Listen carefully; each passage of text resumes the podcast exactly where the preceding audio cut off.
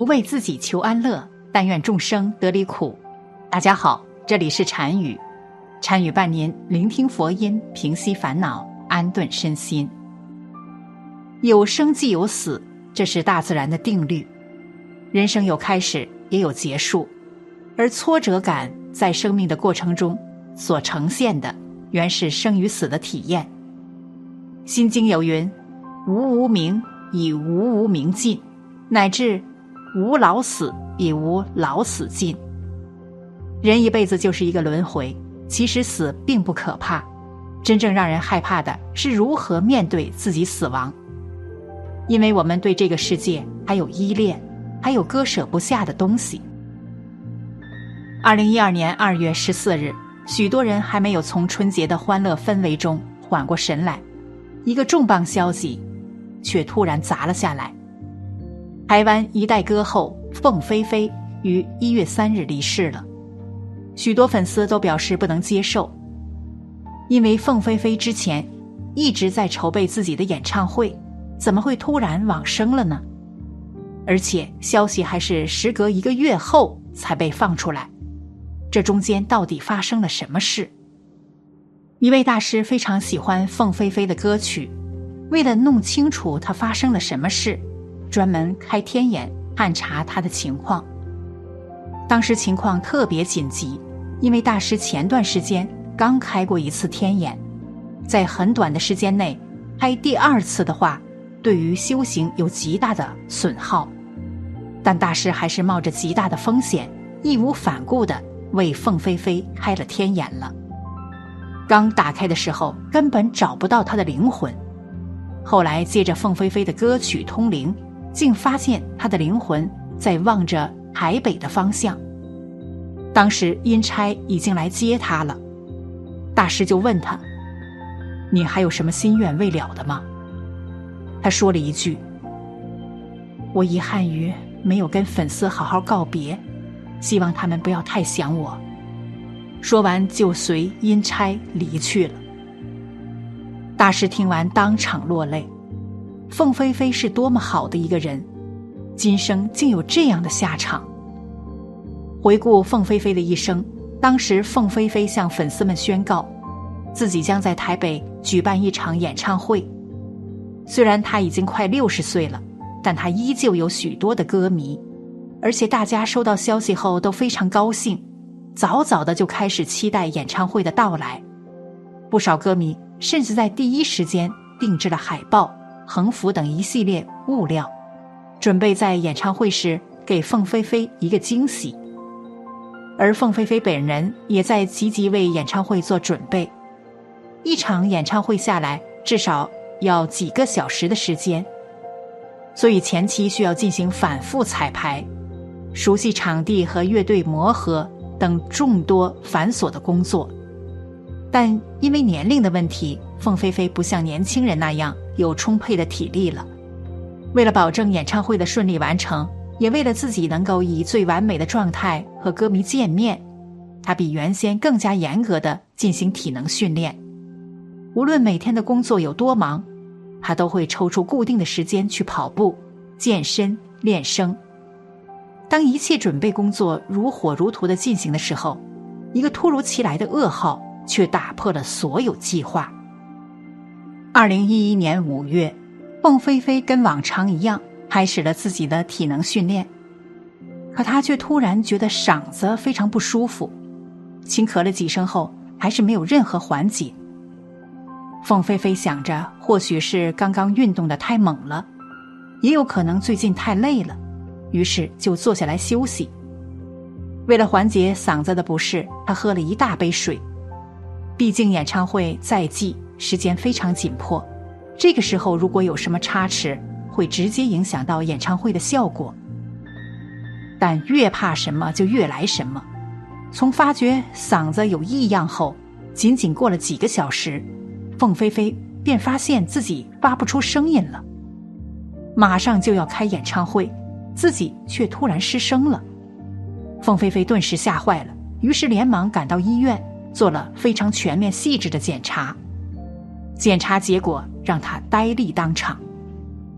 或许是以往的业障，如今的他竟然得了癌症，而且癌细胞已经扩散，直接影响了声带，情况非常严重，病情已经不允许凤飞飞继续工作了。不得已之下，他只能取消演唱会。为了不让歌迷担心，凤飞飞隐瞒了自己的癌症的消息，还亲自录制了一条音频向粉丝道歉，并解释是因为声带出现问题了。虽然非常遗憾，但粉丝们还是表示理解，并盼望着他的身体能够尽快好起来。在这之后，凤飞飞就没有了消息。再次听到他的资讯时，没想到却是离世的消息。歌迷们非常惊讶且伤心。随后，凤飞飞的律师现身，向大家解释了其中的原因。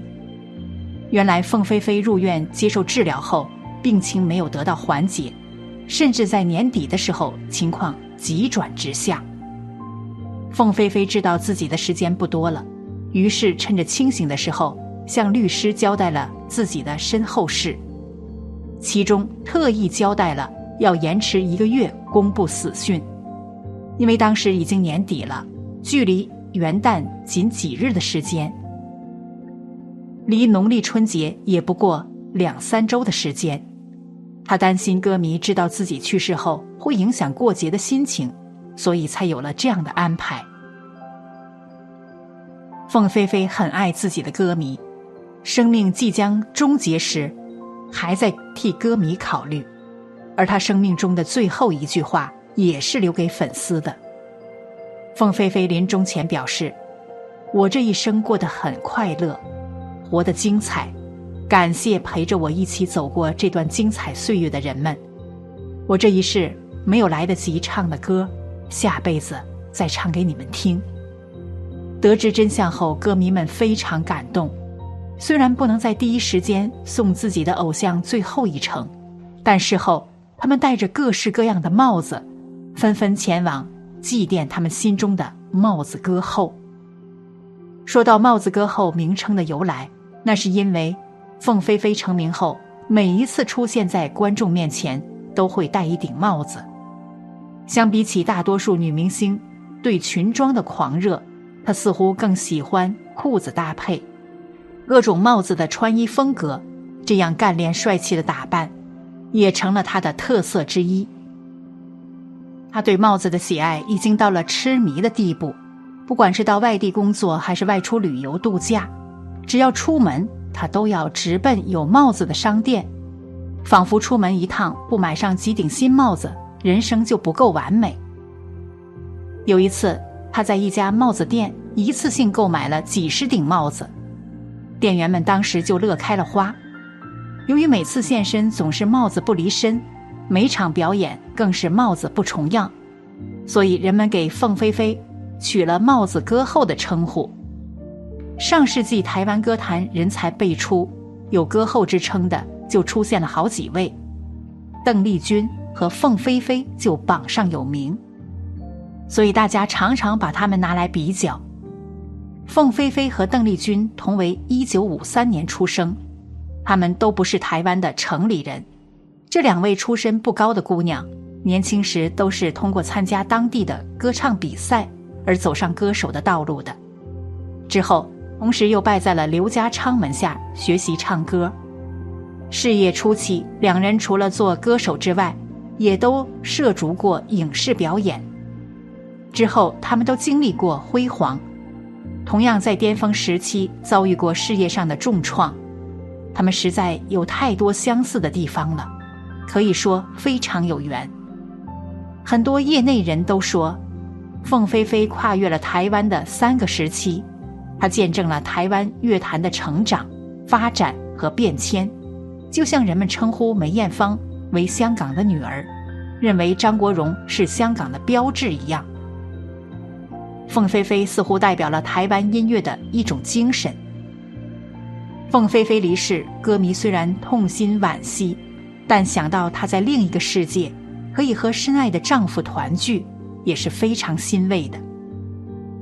世事沧桑。在佛教的世界里，天地万物不仅有生死，而且还有生灭。为什么呢？因为它们的本质就是幻象，而非实有。真正是实有实相的，只有本心，而这个本心原本就是不增不减、不生不灭。也就是说，天地万物皆有生灭，只有本心才是恒久不变的。活着就要绚烂奔放，要像夏天盛开的花那样绚烂旺盛。要善待生命，珍惜生命，要活得有意义、有价值，而不要浑浑噩噩的过日子。面对死亡，面对生命，向着自然返归，要静穆、恬然，让生命逝去，不必轰轰烈烈，只要像秋叶般悄然足矣。更不要感到悲哀和畏惧，让生如夏花之绚烂。生如秋叶之静美。好了，本期的视频就为大家分享到这里，感谢您的观看。禅语陪您聆听佛音，平息烦恼，安顿身心。如果您也喜欢本期内容，请给我点个赞，还可以在右下角点击订阅，或者分享给您的朋友。您的支持是我最大的动力。咱们下期再见。